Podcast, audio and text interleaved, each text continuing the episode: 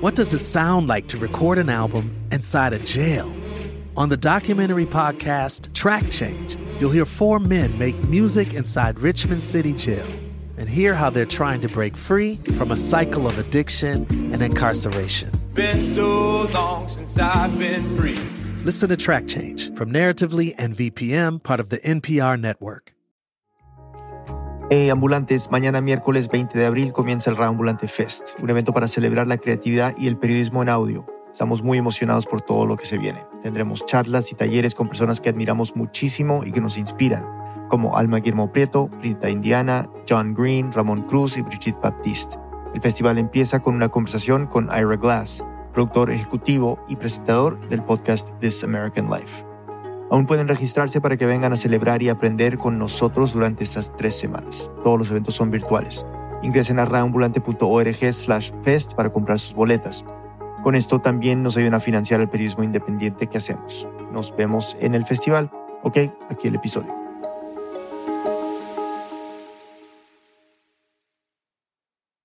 Esto es Reambulante desde NPR. Soy Daniel Alarcón. Era marzo del 2002 y ella tenía 20 años. En sus manos sostenía una prueba de embarazo casera. Estaba sola. En ese momento aún no se hacía llamar Francisca, como después la nombrarían los diarios, los fiscales, los jueces y como le diremos también nosotros para proteger su identidad. Por lo mismo, la voz que escucharán es la de una actriz. No modificamos las palabras ni el tono con el que las dijo. Francisca tenía unos dos días de retraso y tener un hijo era un sueño. Siempre quería tener hijo. Yo quería ser mamá joven para así poder disfrutarlo. Quería tener una familia numerosa como donde crecí. Creció en una zona rural en la región de Maule, justo en el centro de Chile. Es la menor de nueve hermanos y esa era su idea de la felicidad. Los niños corriendo por el campo, jugando a cielo abierto. Vivían en una casa de adobe, iban a la escuelita de la zona y cuando no, trabajaban la tierra con sus padres. De noche encendían la calefacción de leña para protegerse del frío. Era una felicidad sencilla. Tenían poco, pero no necesitaban mucho. Y ella, que se casó a los 18 años y se fue a vivir con su marido, soñaba con repetirla. Ese día de 2002, en que sostenían la prueba con las manos temblorosas, llevaba más de un año intentando quedar embarazada. Y cuando vi que salieron dos rayitas, uy, saltaron la pata. No había nada que me opacara ese día. Ya estaba haciéndole cariño ya a ese mm, guaguita que venía dentro. Fue al centro de salud más cercano, desesperada por hacerse un examen de sangre que se lo confirmara. Con los resultados llamó a sus papás y a sus ocho hermanos para contarles. Todos estaban felices con la noticia. Finalmente la enfermera le dijo a Francisca que tenía que hacerse más exámenes para confirmar que el embarazo estuviera bien. O sea, para no tener ningún problema, yo me iba a hacer todos los exámenes, todo lo que la matrona me pidiera. Yo lo único que quería es que el embarazo estuviera todo normal. Dentro de los exámenes había uno que nunca se había hecho el test de ELISA para detectar el VIH. Francisca sabía sobre el virus lo poco que le habían dicho en la escuela, prácticamente nada. Algún folleto, la vaga idea que podía tener que ver con la promiscuidad, con la prostitución o con la homosexualidad, los prejuicios sobre su transmisión que existían en la zona en donde ella vivía y en buena parte del mundo por esos años. Era tan poco lo que sabía del VIH que incluso creía que cualquiera podría contraerlo con solo tocar a alguien, y que desde ese momento solo quedaban unos meses de vida. Nada de esto es así, pero era lo que ella pensaba cuando la enfermera le dijo que tenía que hacerse de nuevo ese examen. Francisca fue al centro médico sin entender bien qué estaba pasando, y fue allí donde recibió la noticia que cambiaría su vida. La enfermera se lo dijo sin mucho preámbulo. Oye, me dijo, ¿sabes qué? El examen de VIH te salió positivo y, pucha, tení VIH. Se lo dijo así de la forma más natural y continuó diciendo, Te vamos a inscribir para que empieces a tomar los, los remedios, los medicamentos para que tu hijo nazca sin VIH. Francisca podía oír, pero las palabras empezaron a ser poco más que ruidos. Ella estaba hablando, pero como que, uh, yo me fui así. No escuché nada más. Claro, como que si hubiesen puesto una música de orquesta así, ah, así como que está ahí en otra así como que estás escuchando a Beethoven, así como que va y subí, baja y así como con los mismos tonos. Se sentía como si hubiera entrado en una realidad paralela, como si todo fuera una película, ella una actriz y de golpe la música explotara. Veía a la enfermera delante suyo, moviendo los labios, diciendo palabras, exámenes, precauciones, tratamiento, riesgos. Aturdida, salió del lugar sin terminar de entender qué estaba pasando. Lo único que sabía es que nada en su vida sería igual. Una breve pausa y volvemos.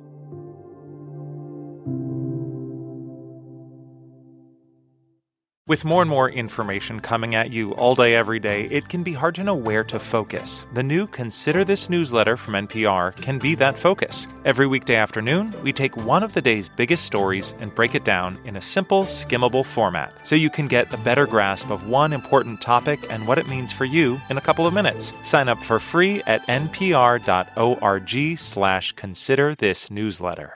On the TED Radio Hour, in the middle school cafeteria, Tai Tashiro always sat with his equally nerdy buddies. The socially awkward kids who were the furthest thing from cool. And he often wondered, Why am I so socially awkward? And what am I going to do about that? Now, Tai is a psychologist and expert on awkwardness, and he has some answers. That's on the TED Radio Hour from NPR.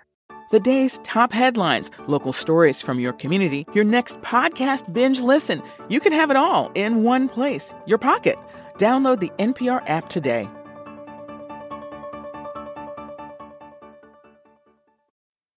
From the campaigns to the conventions, from now through Election Day and beyond, the NPR Politics Podcast has you covered. As Joe Biden and Donald Trump square off again, we bring you the latest news from the trail and dive deep into each candidate's goals for a second term. Listen to the NPR Politics Podcast every weekday. Estamos de vuelta en Radio Ambulante. Nuestra productora Lisette Arevalo y nuestro editor Nicolás Alonso investigaron esta historia. Aquí Nicolás. Francisca salió devastada del centro médico. Mientras intentaba llegar a su casa, sentí una angustia que nunca había sentido. Le había entendido a la enfermera que tenía que ir al hospital de Curicó, una ciudad más grande de la zona donde empezaría un tratamiento para que su hijo naciera sin VIH. Pero para ella eran palabras vacías, sentía que nada podía salir bien. Miedo, rabia porque no sabía de dónde venía, porque me había pasado, sentía dolor porque no sabía si iba a conocerlo. Yo dije, capaz que no alcance a nacer.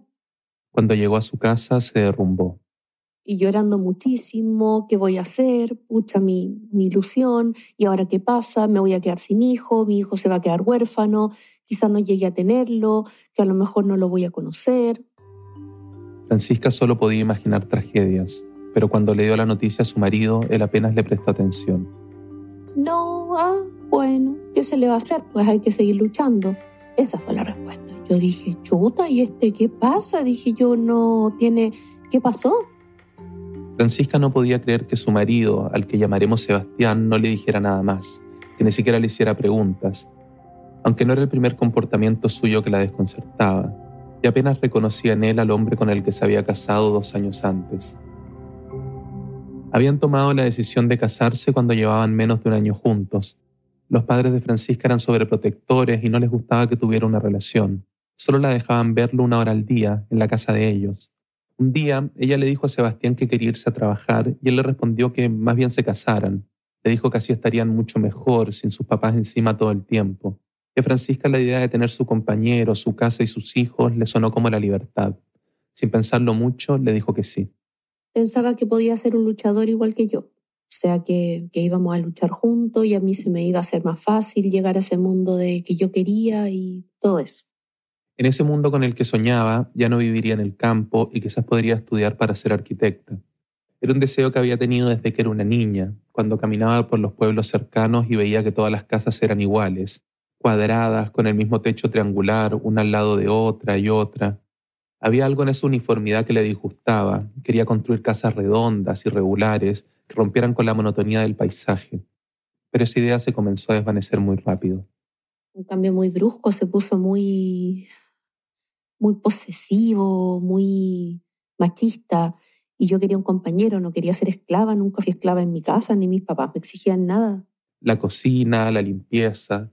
En un segundo todo pasó a ser parte de sus tareas, solo suyas.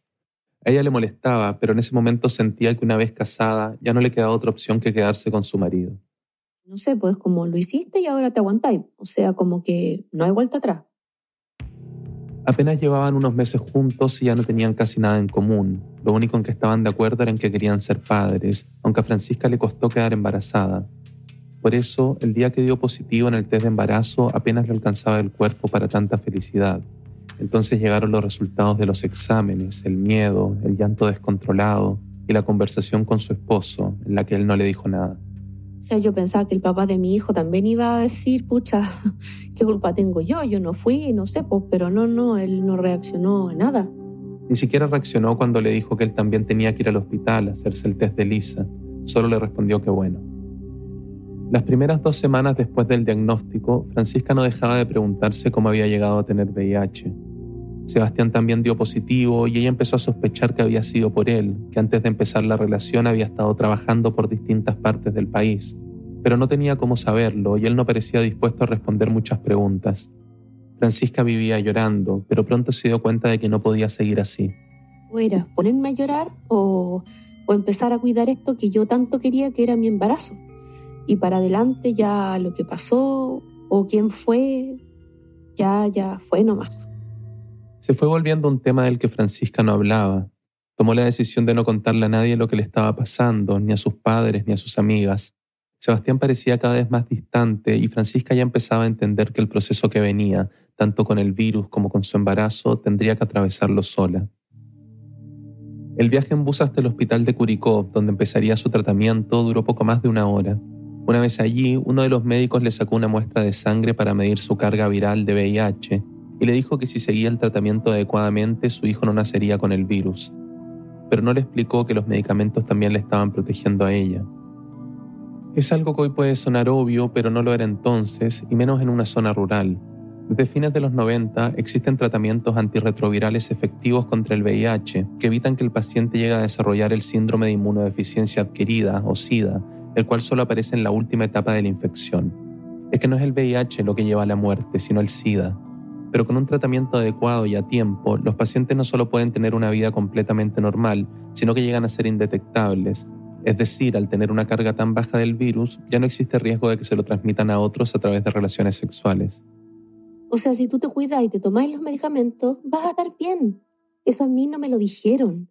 Yo sufrí tanto en el embarazo, tanto, yo lloré tanto porque pensaba que me iba a morir y dije yo, ¿por qué nunca me dieron toda esa información? ¿Por qué nunca me dejaron disfrutar de ese embarazo? Entre 1990 y 1999, la tasa de infecciones por cada 100.000 habitantes en Chile se había casi triplicado, pero por presión de grupos conservadores, el tema seguía siendo tabú en muchas partes, entre ellas en la educación escolar y en algunos círculos médicos. Francisca lo que más sentía era culpa y vergüenza. Asustada, con náuseas, débil por el efecto de los medicamentos, el embarazo que tanto había deseado se volvió un martirio. Pero lo más difícil era la soledad. Sebastián nunca la acompañaba a ningún chequeo, le decía que eso era cosa de mujeres, y Francisca no le pedía a nadie más que fuera con ella. Porque tenía miedo a que se divulgara, a que alguien más supiera del tema. En la zona donde vivía casi todos se conocían y ella le daba terror que la discriminaran. Por eso tampoco se acercó a alguna fundación de VIH para entender mejor el virus o conocer a otros en su situación. No trabajaba, ya que sus controles médicos eran muy seguidos y no podría justificarlos, por lo que casi no tenía dinero. Sebastián, que trabajaba de temporero, le daba para que comprara el pasaje de ida y vuelta a Curicó para las consultas médicas. En esas citas le medían la carga viral en su sangre para asegurar que se mantuviera en nivel indetectable y que el riesgo de transmisión para el bebé permaneciera bajo y sus exámenes mostraban que el tratamiento estaba funcionando perfectamente. Dentro de todo, saber eso le hacía sentir un poco mejor. Así pasó Francisca esos meses de idas y venidas al hospital de Curicó. Había días en que lograba volver a sentir esa felicidad por ser madre y otros en que la consumía el miedo. Para minimizar las posibilidades de que el bebé contrajera VIH, el parto tendría que ser con cesárea. La programaron para noviembre de 2002, el día en que empezaría otra vida para Francisca. Francisca viajó dos días antes al hospital de Curicó para que la prepararan para la intervención, que sería un martes. Y con el movimiento, el día lunes en la tarde se me reventó la bolsa y, y se me adelantó el parto. Eran cerca de las 8 de la noche y el doctor y la enfermera que siempre la habían atendido, con experiencia en pacientes con VIH, no estaban. Así que a Francisca la recibió una enfermera que estaba de turno. Le dijo que tenía que llevarla hasta otra sala a que le pusieran un suero con medicamentos para proteger al bebé en el procedimiento. Ese recorrido caminando por los pasillos del hospital con su bolsa a cuestas fue la primera señal de lo que vendría. De pronto, la enfermera le empezó a decir, que personas como yo no podían tener hijos, que debían de ser esterilizadas, que cuando yo supe que estaba embarazada y era portadora de VIH, debía haber abortado. No debía haber continuado con el embarazo. Francisca no respondió nada. Apenas podía caminar por las contracciones cada vez más punzantes, pero la enfermera seguía. ¿Qué futuro iba a tener mi hijo? ¿Que se iba a quedar huérfano? ¿Que acaso no pensé en eso porque mi hijo se iba a morir? Trataba de concentrarse en respirar y controlar el dolor mientras seguían buscando una sala. Podrían haber ido a la maternidad, pero no la llevaron allá. Francisca cree que porque no quería que estuviera cerca de otras embarazadas. Estuvieron unos 15 minutos así, deambulando, hasta que regresaron a la misma sala de ginecología en la que estaban al principio. La enfermera la ubicó lejos de las otras pacientes y le empezó a poner el suero. Francisca seguía sin decir nada, pero en ese punto ya sentía terror no tenía mucha información de nada, entonces no sabía si es que contener mucho tiempo mi hijo dentro de mi estómago podría provocarle algún daño a él. Entonces yo tenía muchos miedos y no tenía ya que preguntarle. El dolor se había vuelto casi insoportable, pero trataba de poner toda su energía en su bebé, en que naciera bien, en que todo saliera bien. A la medianoche, la enfermera le llevó al fin a la sala de operaciones, donde le harían la cesárea, entonces entró el médico de turno y ahí, delante de Francisca, empezó a darle una serie de indicaciones al personal. Ya, por favor, aquí todos precaución, todos con sus guantes, todos con su protección correspondiente, nada se toca porque ella es VIH positivo, así que ustedes saben cuáles son los protocolos y todo lo que se usa acá se vota. Estaban tan cubiertos de mascarillas, guantes e implementos de seguridad que no podía verle el rostro a ninguna de las cinco personas que había en la sala, Francisca sentía que la trataban como una paciente altamente infecciosa. Como que si yo fuera persona de alto riesgo, o sea, con el hecho de a mí tocarme o tocar alguna prenda mía, ellos se iban a contagiar. Los protocolos para un parto de una mujer con VIH no son muy distintos a cualquier otro. Una sala limpia, vestimenta adecuada y precaución en el contacto con fluidos. Pero el doctor parecía incómodo de tener que hacer la cesárea. El médico preguntaba, bueno, ¿y qué pasó? ¿Y por qué si había alguien especializado en esto? Yo no me manejo en esto. O sea, como si a él le tocaba una persona VIH, él no le iba a atender porque él no estaba preparado. Francisca empezó a llorar. Nunca se había sentido tan vulnerable en su vida. Un enfermero se acercó a tranquilizarla y a limpiarle las lágrimas. Fue un único gesto amable, justo antes de que le pusieran la mascarilla y le pidieran que contara hasta quedarse dormida. Francisca les hizo caso. Uno, dos, tres, cuatro, cinco, y todo se fue a negro. Cuando abrió los ojos, lo primero que escuchó fue a su hijo. Lo sentí llorar. Y de ahí me dijeron que iban a cerrar, que estaba todo bien, que había nacido bien y que ahora se lo tenían que llevar a neonatología por todo el tema del riesgo. Me dijeron que me iban a coser y que al otro día, dependiendo cómo estuviera todo, podía ver a mi hijo. Pero Francisca quería verlo en ese momento. Una de las enfermeras se acercó un instante con el bebé en brazos. Era hombre. Así, medio dormida, con el abdomen todavía abierto, vio por primera vez a su hijo antes de que se lo llevaran para hacerle exámenes. El doctor cosió a Francisca y ella no tardó en volver a quedarse dormida. Se despertó unas siete horas después, cerca de las ocho de la mañana, en la sala de recuperación. Se sentía angustiada. Un rato después, cuando una enfermera se acercó a ver cómo estaba, Francisca le empezó a preguntar por su hijo. Ella le respondió que no se preocupara, que estaba bien, que no tenía carga viral de VIH y que pronto podría verlo. Y agregó algo que Francisca no esperaba. Tranquila que todo salió bien, me dice. Tu esterilización está perfecta, me dijo. Tu esterilización está perfecta. Y ya no vas a poder tener más hijos, entonces, ok. Y ya no vas a poder tener más hijos. En un primer momento, Francisca no procesó del todo lo que le había dicho la enfermera. Lo dijo con tanta naturalidad, como algo menor, casi de rutina, que imaginó que ese debía ser el procedimiento normal, lo que indicaba la ley para todos los embarazos como el suyo, algo que simplemente ni se cuestionaba. De hecho, Francisca pensaría eso durante mucho tiempo. En ese momento, su angustia solo la dejaba centrarse en una cosa, yo tenía la pura necesidad de que me dejaran ver a mi hijo. Yo no quería más. Era lo único que me preocupaba, que me dejaran verlo. Cuando la llevaron a neonatología, le dijeron que tenía solo 15 minutos para verlo y que no podía moverlo de ahí. Aún estaba bajo observación. Pero esos 15 minutos le bastaron para ser feliz. Como que no podía parar de como mirarlo, observarlo, sacarle sus rasgos, sus detalles, todo. Son como que le hice la, un escáner completo. Ese día Sebastián fue a visitarla y a conocer a su hijo.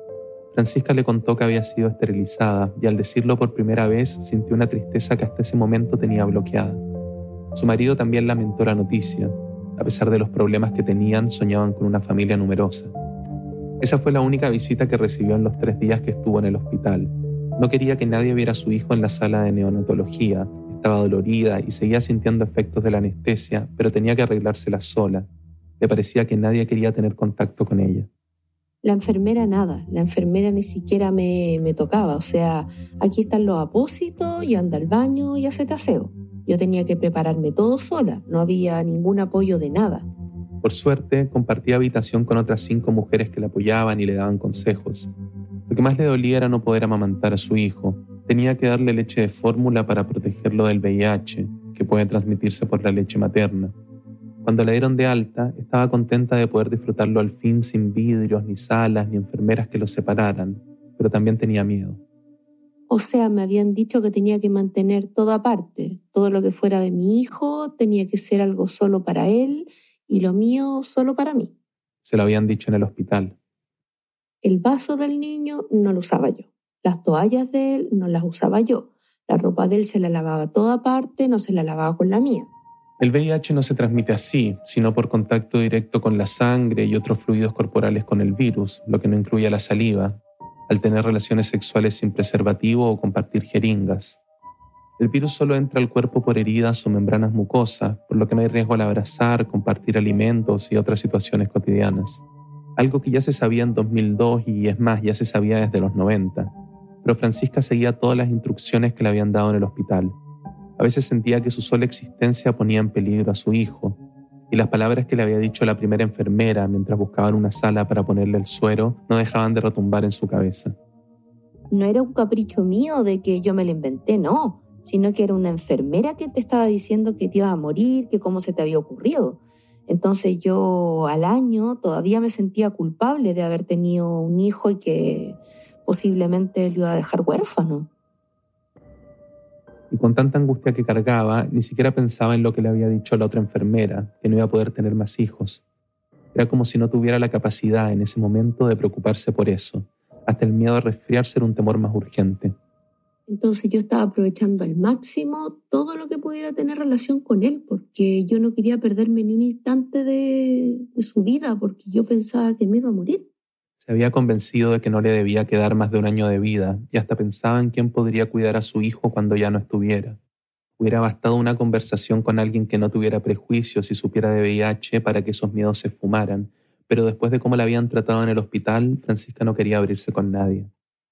Pensaba yo, y esto va a suceder cada vez que yo entre a un hospital, toda la gente me va a tener tanto miedo a tocar y tampoco busqué yo más información, era muy discriminatoria, entonces no me podía exponer a nada.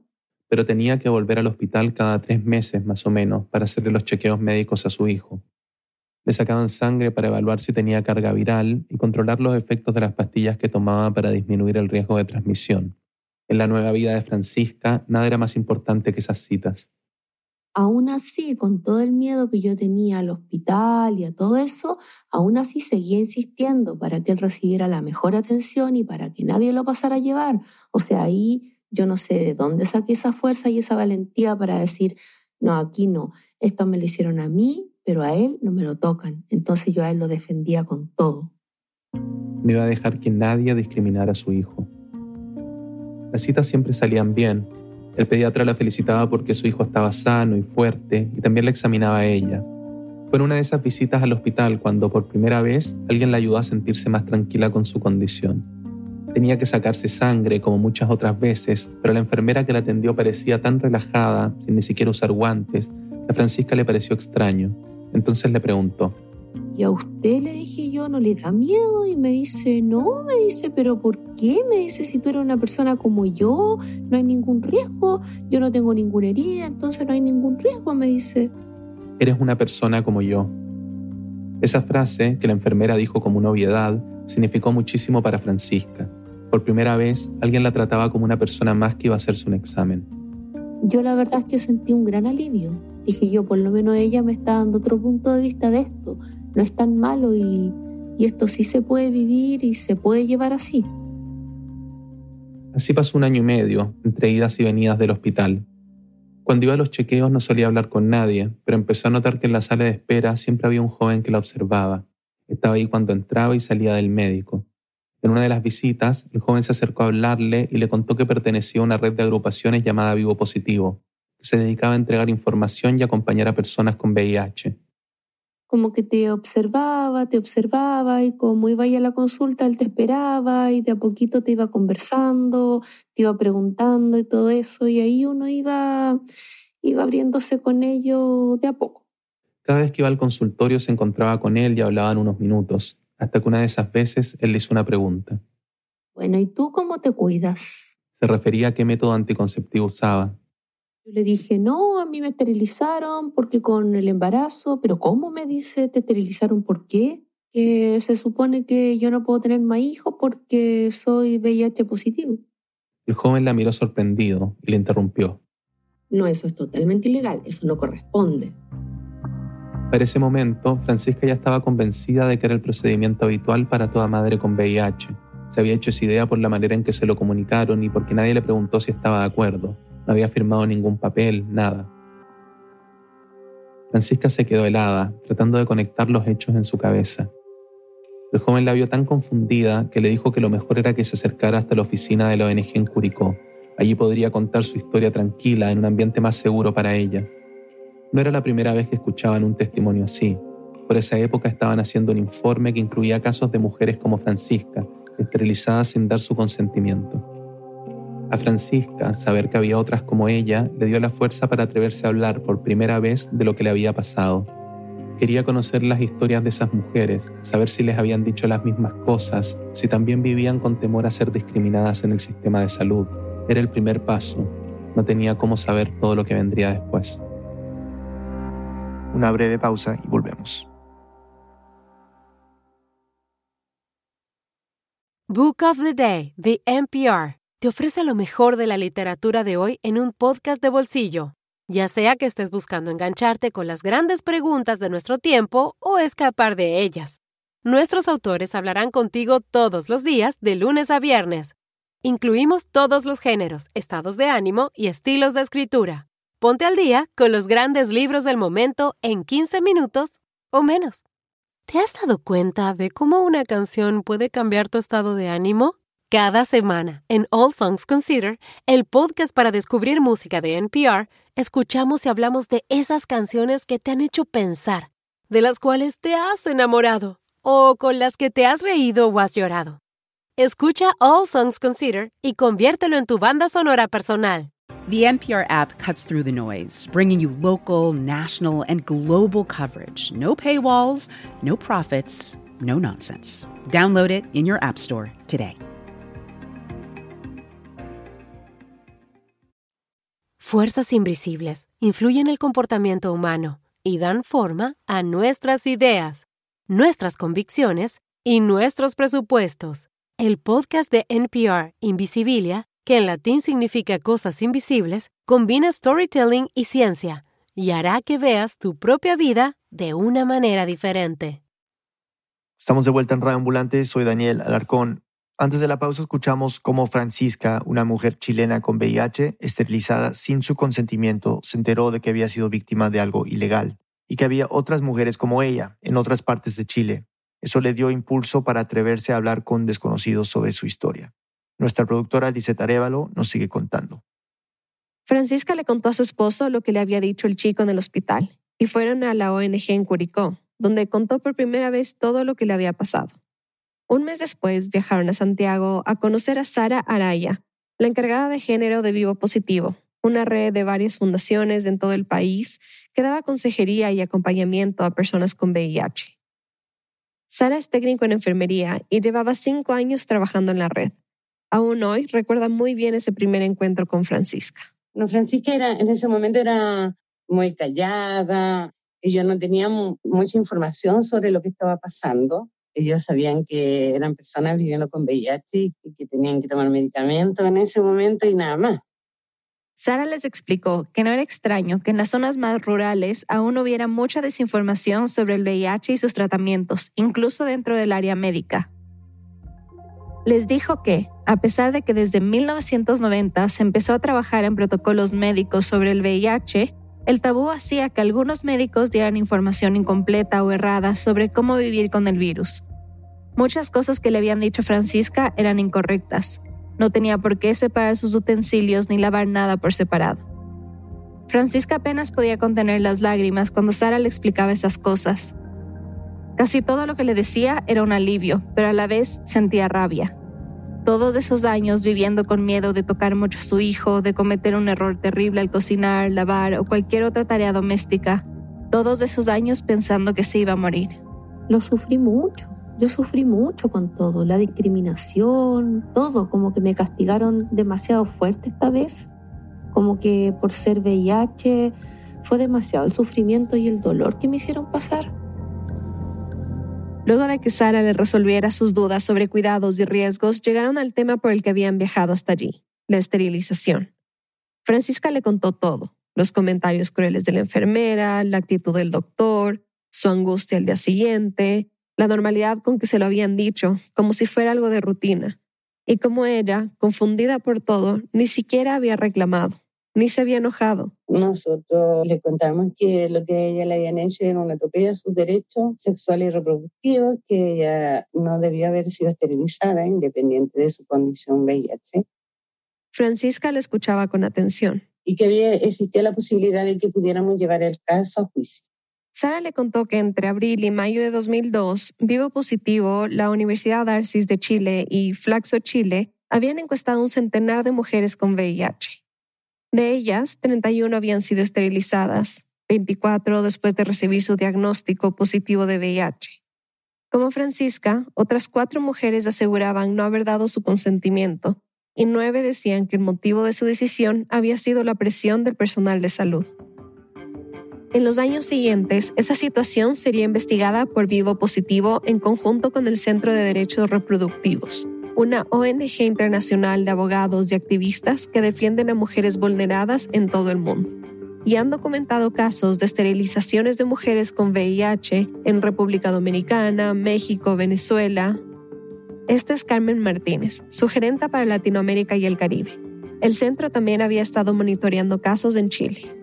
Si bien, por supuesto, no se ha identificado una política que viniese como directamente del, Ministerio de las entidades estatales que emitiera un mandato en donde se esterilizaran a mujeres VIH positivas, lo que sí pasaba es que dentro del esquema institucional de provisión de servicios de salud reproductiva existía un entramado que tiene que ver con lo cultural según Carmen, en esto influían dos aspectos centrales.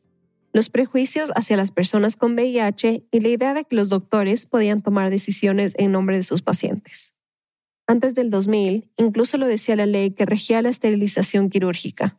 Le daba a los médicos la facultad de decidir por sus pacientes cuando se tratara de casos graves. Carmen nos explicó que, por entonces, el tipo de casos para los que se sugería esterilizar no eran del todo claros ya que en la ley existía la posibilidad de hacerlo por cuestiones médicas específicas. Aun cuando el VIH no estaba explícitamente incluido en las indicaciones médicas para la esterilización, los médicos habitualmente interpretaban que otras causas médicas incluían al VIH, ¿no? Y usaban esta disposición de casos graves para justificar la esterilización de las mujeres que vivían con VIH.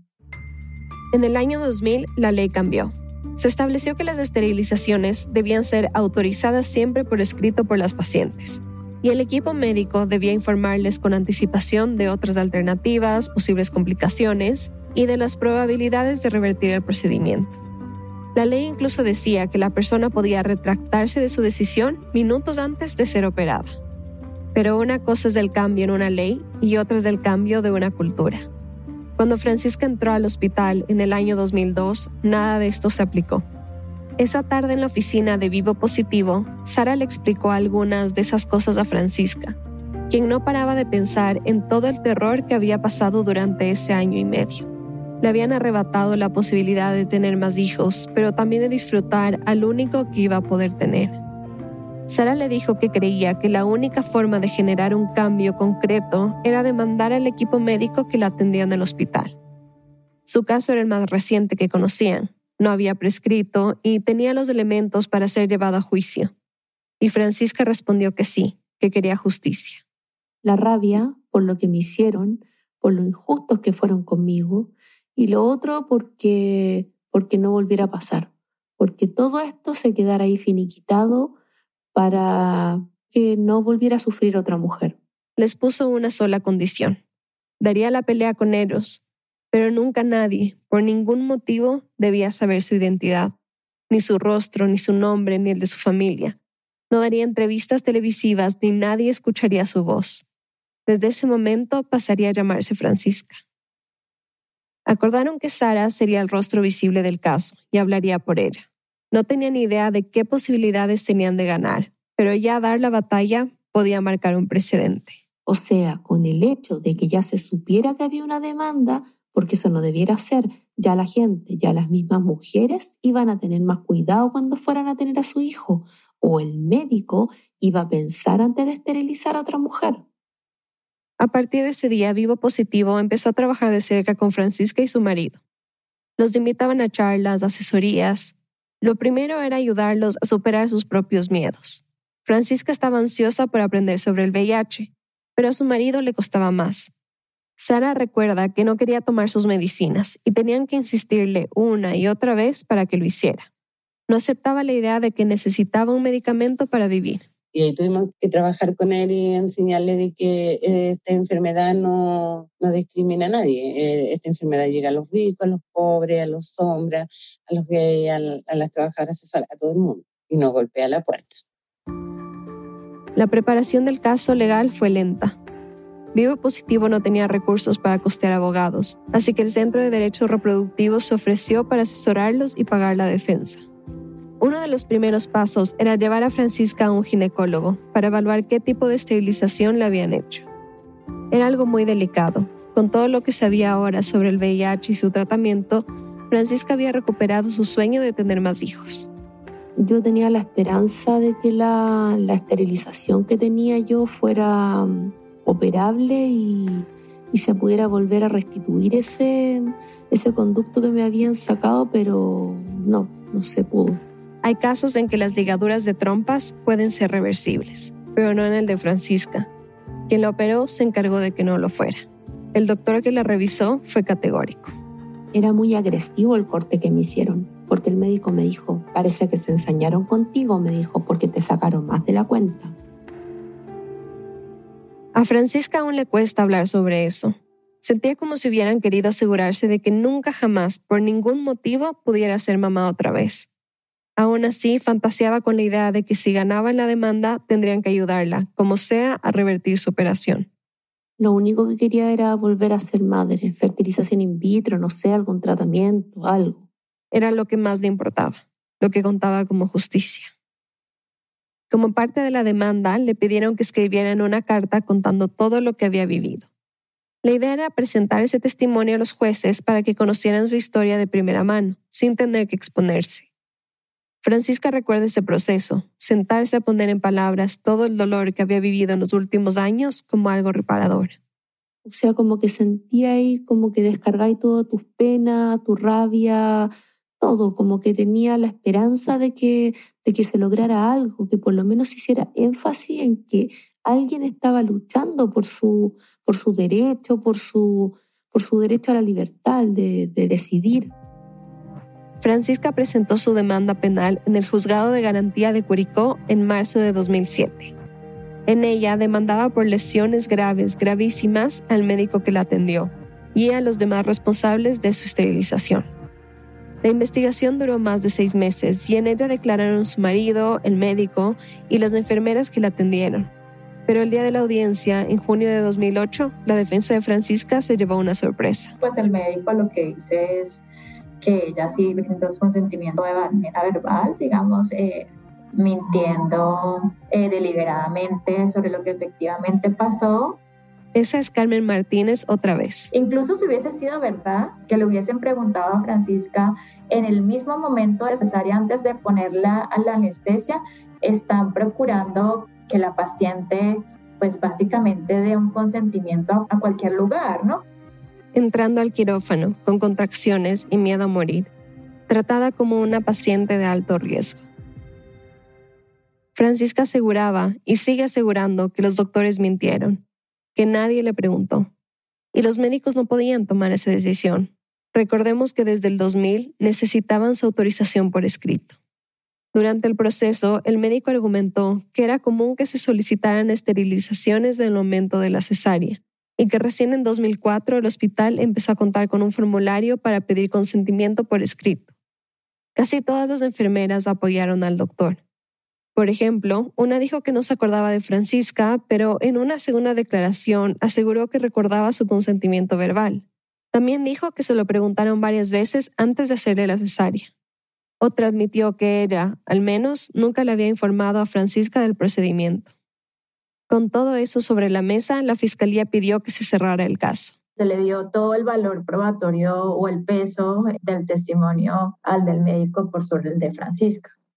La fiscalía argumentó que el doctor actuó bajo los principios científicos de la práctica médica y que no se violentó ningún derecho de Francisca. Ella no estaba en la corte cuando se dio el veredicto, pero Sara Araya sí, junto al equipo de Vivo Positivo.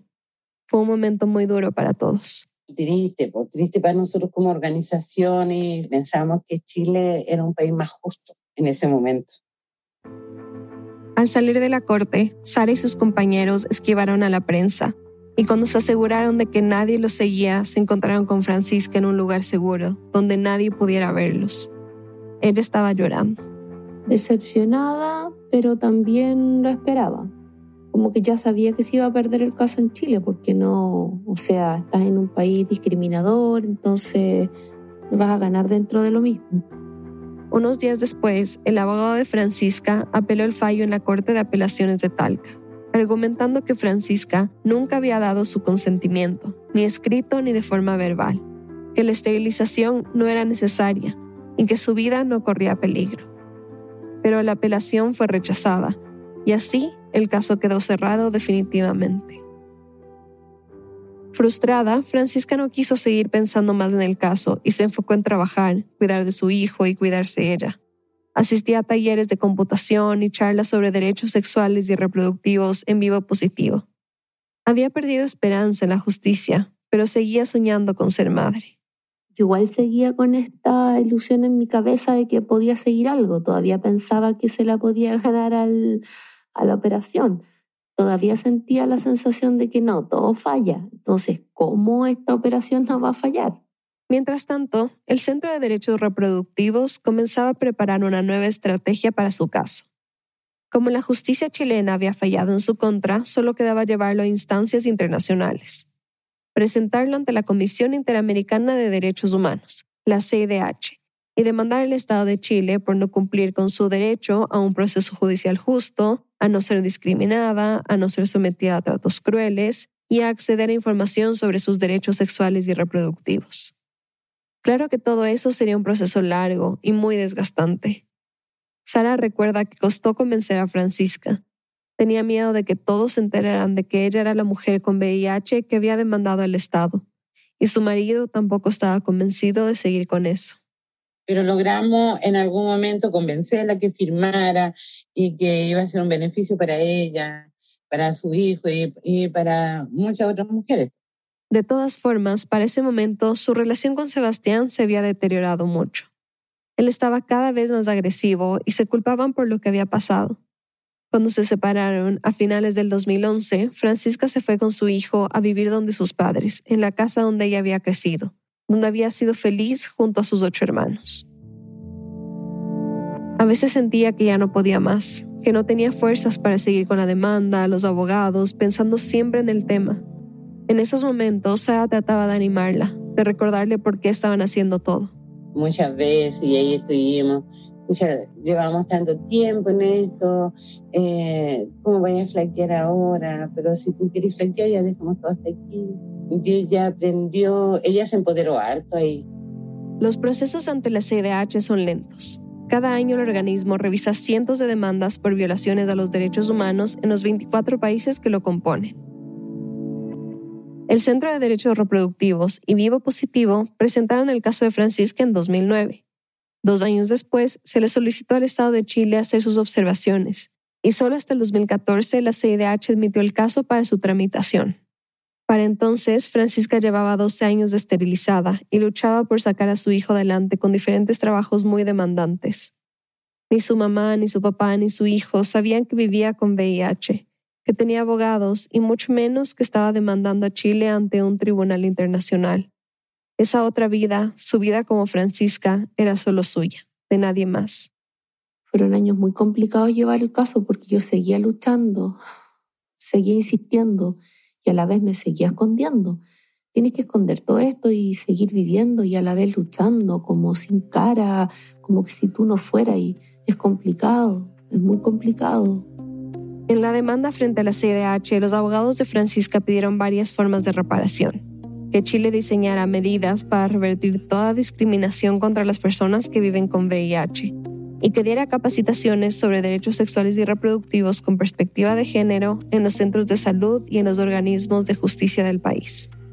También pidieron una indemnización económica para Francisca por todos los daños físicos y psicológicos, acceso a una salud integral para ella y su hijo, así como becas de estudio, y apoyo a través de capacitación laboral o en emprendimientos que llevaran adelante, entre otras cosas y empecé a buscar un bienestar para mi hijo, o sea, si el gobierno había decidido a tomó la decisión por mí. Entonces ahora dije yo, bueno, ya pues ahora les toca a ellos ayudarme a asegurarle el futuro a mi hijo. Finalmente, exigía que se investigara y sancionara a los responsables de su caso. Y una cosa más, que para Francisca era muy importante, que el Estado le pidiera disculpas en un acto público, aunque no dijeran su nombre real. Todavía pasaron tres años más hasta la audiencia, que la CIDH fijó para marzo de 2017 en Washington, D.C. Con la fecha confirmada, las abogadas del Centro de Derechos Reproductivos empezaron a preparar a Francisca para lo que vendría, porque tendría que viajar y hablar frente a todos. En la sala además estarían una representante de la Subsecretaría de Derechos Humanos de Chile, una doctora del Ministerio de Salud y el embajador Óscar Alcamán Rifo. Francisca tenía que estar preparada para todo. Sería la primera vez que tomaría un avión y su primera vez fuera de Chile. Y cuando aterrizara en Washington con Sara y con su hijo, que para entonces ya tenía 14 años, conocería una ciudad cubierta de nieve. Aunque Francisca iba a enfrentar al Estado chileno, su hijo pensaba que solo iban de paseo. El día de la audiencia, Sara y Francisca se levantaron a las siete y media de la mañana. Se encontraron con las abogadas del centro para desayunar y conversaron sobre lo que pasaría. También se pusieron a repasar todo lo que tenían que decir en la audiencia. Francisca estaba nerviosa, le decíamos que estuviera tranquila y que era una mujer valiente y que muchas gracias por haber llegado hasta aquí, hasta el final. Esto ya iba a ser el final porque era donde Chile iba a responder. Ella les escuchaba y trataba de tranquilizarse, le daba un poco de paz saber que en la CIDH le habían preparado una cabina desde la cual podría contar su historia sin ser vista. No sabía cómo iba a salir, o sea, como que sentía que podía quedarme muda, no sé, sentía todos los miedos. Sentía miedo de no poder expresarme bien. Tenía tanta ansiedad que casi no pudo desayunar. La audiencia era a las 10 de la mañana y decidieron ir caminando desde el hotel para despejarse un poco. Cuando llegaron, los de la CIDH la llevaron a la cabina y le aseguraron que su testimonio no sería grabado. A través de unos parlantes solo la escucharían los que estarían ese día en la audiencia, sus abogados, Sararaya, los comisionados de la CIDH y quienes llevaban tiempo teniendo que escucharla, el Estado de Chile. Apenas comenzó la audiencia, le dieron la palabra. Al principio estaba incómoda, asustada, pero mientras hablaba, todo ese miedo se iba convirtiendo en rabia y también en alivio. Fue un, como un desahogo para mí el hecho de que estuviera gente del Estado frente a mí y como que me enfoqué en eso. Y los miré como que lo único que quería que ellos me respondieran y me dieran una explicación de por qué me habían hecho eso. ¿Por qué la habían discriminado, esterilizado, humillado? por favor explíqueme por qué pasó esto, por qué me hicieron esto. Era como eso, era como lo único que yo quería. Mientras contaba su historia, Francisca sentía que la estaban escuchando, y eso significaba mucho para ella. Me sentí que me estaban entendiendo y que estaban siendo parte de mi dolor y de mi rabia, porque sentía mucha rabia en ese momento. Cuando Francisca terminó de hablar, era turno de su defensa. Uno de los abogados del Centro de Derechos Reproductivos comenzó a hacerle preguntas a Rafael Massín, un doctor especializado en salud sexual y VIH, convocado por la CDH para analizar el caso. Esto que van a escuchar es del audio de la audiencia. Ya que acabamos de escuchar el testimonio de, de Francisca, donde narró básicamente lo que fueron los hechos de su caso, en los que tenía un proyecto de vida de, de tener una familia. Le pidieron a Massín que les mencionara toda la información que se debe entregar a una mujer embarazada con VIH. Él dijo que el personal médico debía explicarle en detalle su situación, darle el tratamiento para que la paciente se mantenga con una carga viral indetectable y cuidar la transmisión al feto. Y finalmente agregó una cosa más. Y además, esa información debe tener un objeto muy, muy importante que es el de reducir la ansiedad y eliminar los sentimientos de culpa y vergüenza que muchas veces las personas tienen al enterarse de su estado serológico. Luego le preguntaron cómo debía ser la atención prenatal para una mujer con VIH.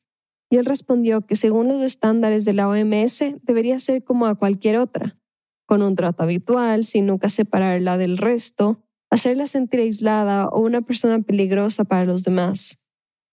Después, el abogado del Centro de Derechos Reproductivos le hizo una pregunta clave. ¿Cuándo debe practicarse una esterilización y qué deben hacer los proveedores de servicios médicos para asegurar el consentimiento previo, pleno, libre e informado?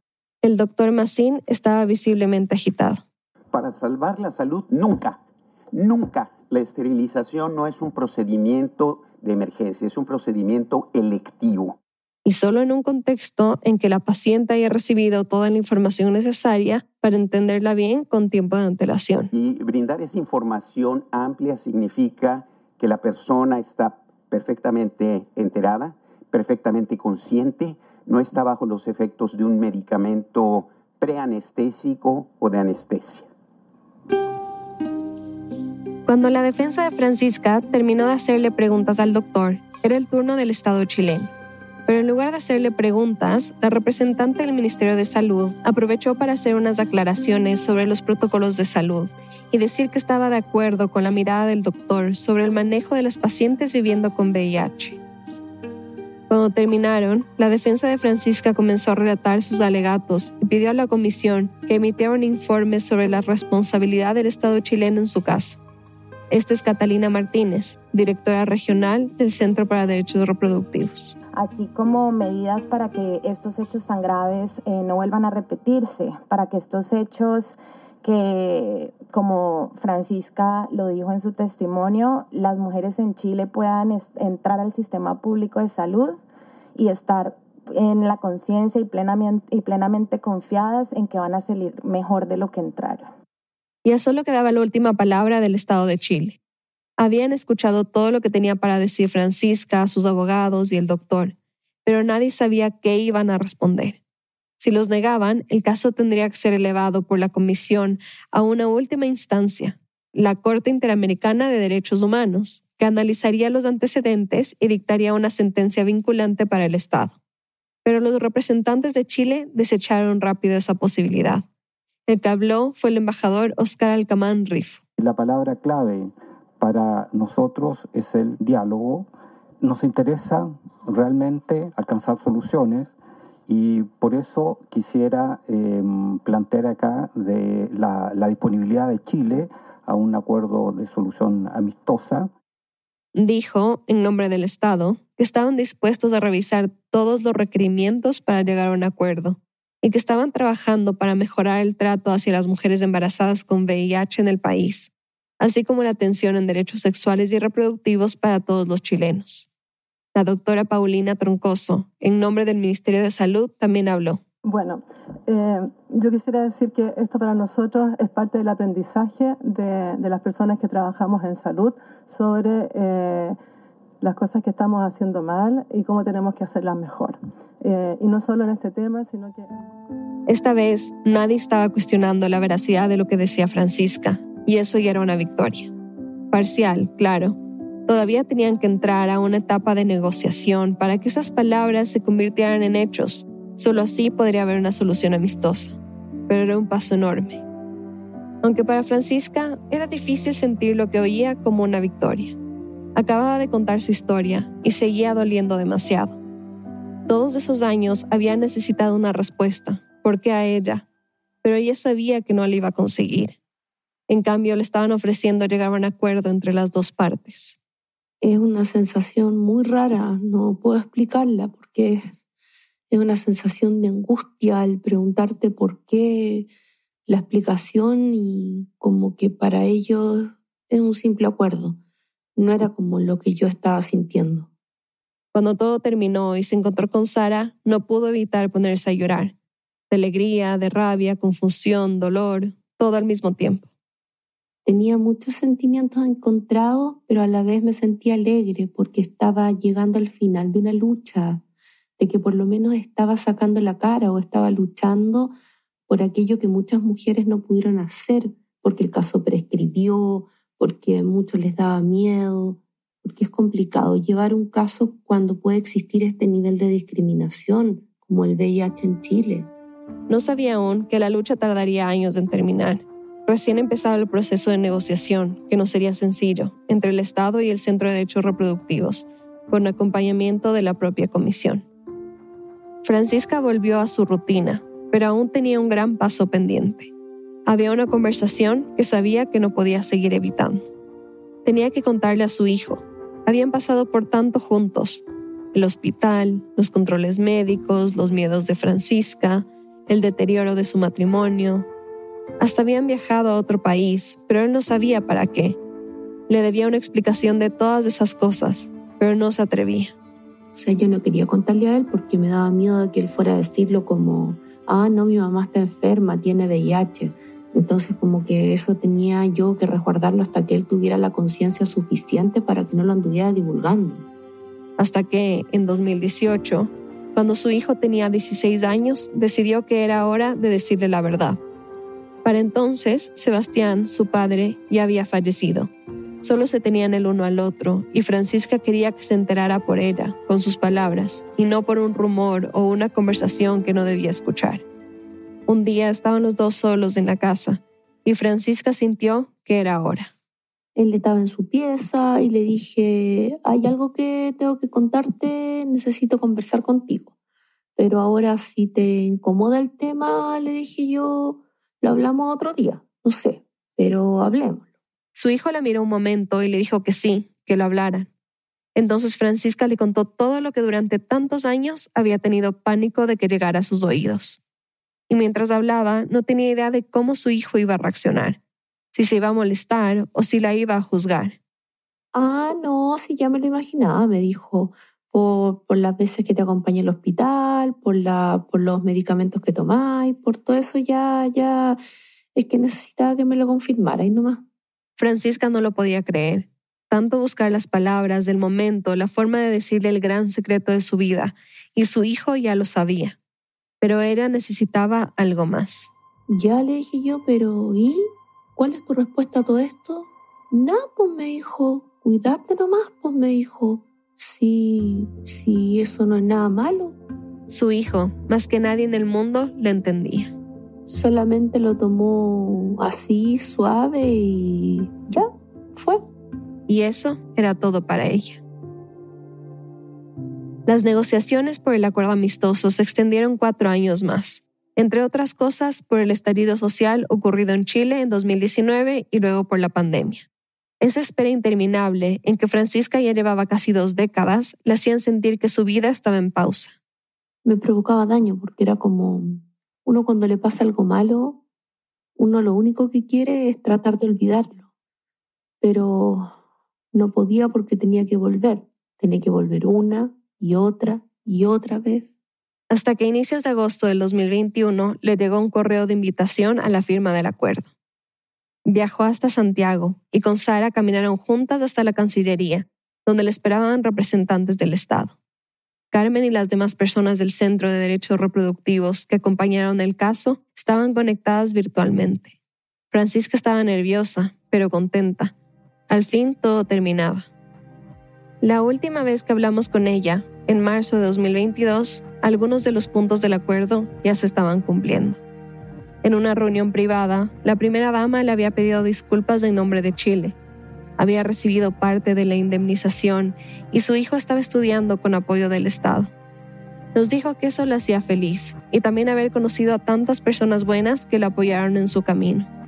Aunque todavía siente un sabor agridulce, y tal vez siempre sea así, sabe que ya no va a tener más hijos y los 20 años que tuvo que luchar y sufrir entre dos vidas, nadie se los devolverá.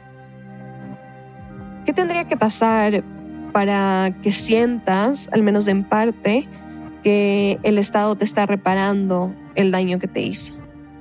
El día que sienta que ya no hay más discriminación, el día que los médicos tengan más información sobre, sobre el VIH, el día que, que nos traten como personas iguales, ese día voy a sentir que están reparando todo el daño que a mí me hicieron.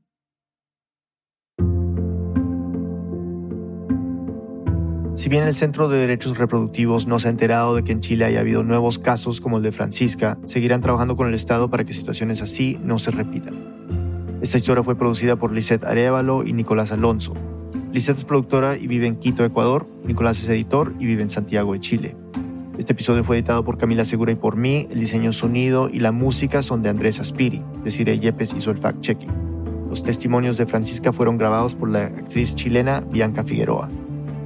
El resto del equipo de Radio Ambulante incluye a Paola Aleán, Alneris Casasus, Emilia Herbeta, Fernanda Guzmán, Camilo Jiménez Santofimio, Remy Lozano, Ana Pais, Laura Rojas Aponte, Barbara Sawhill, Elsa Liliana Ulloa, David Trujillo y Luis Fernando Vargas. Soy Antonio, es nuestra practicante de audiencias. Carolina Guerrero es la CEO. Radio Ambulante es un podcast de Radio Ambulante Studios, se produce y se mezcla en el programa Hindenburg Pro. Radio Ambulante cuenta las historias de América Latina, soy Daniel Alarcón, gracias por escuchar.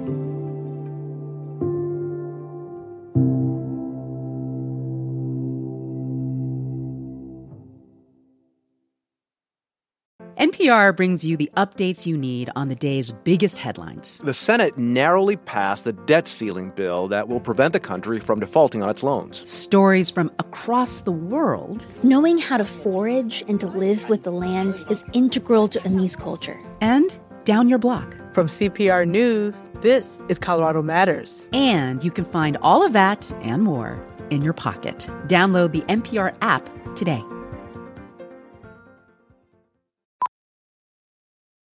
What's happening on NPR podcasts? Money, power, tacos, white collar crime, green parties, black reparations. More of the perspectives that make your world a more vibrant place. NPR podcasts. More voices, all ears. Find NPR wherever you get your podcasts. Hey, it's Aisha Roscoe from NPR's Up First podcast. I'm one of thousands of NPR network voices coming to you from over 200 local newsrooms across the country.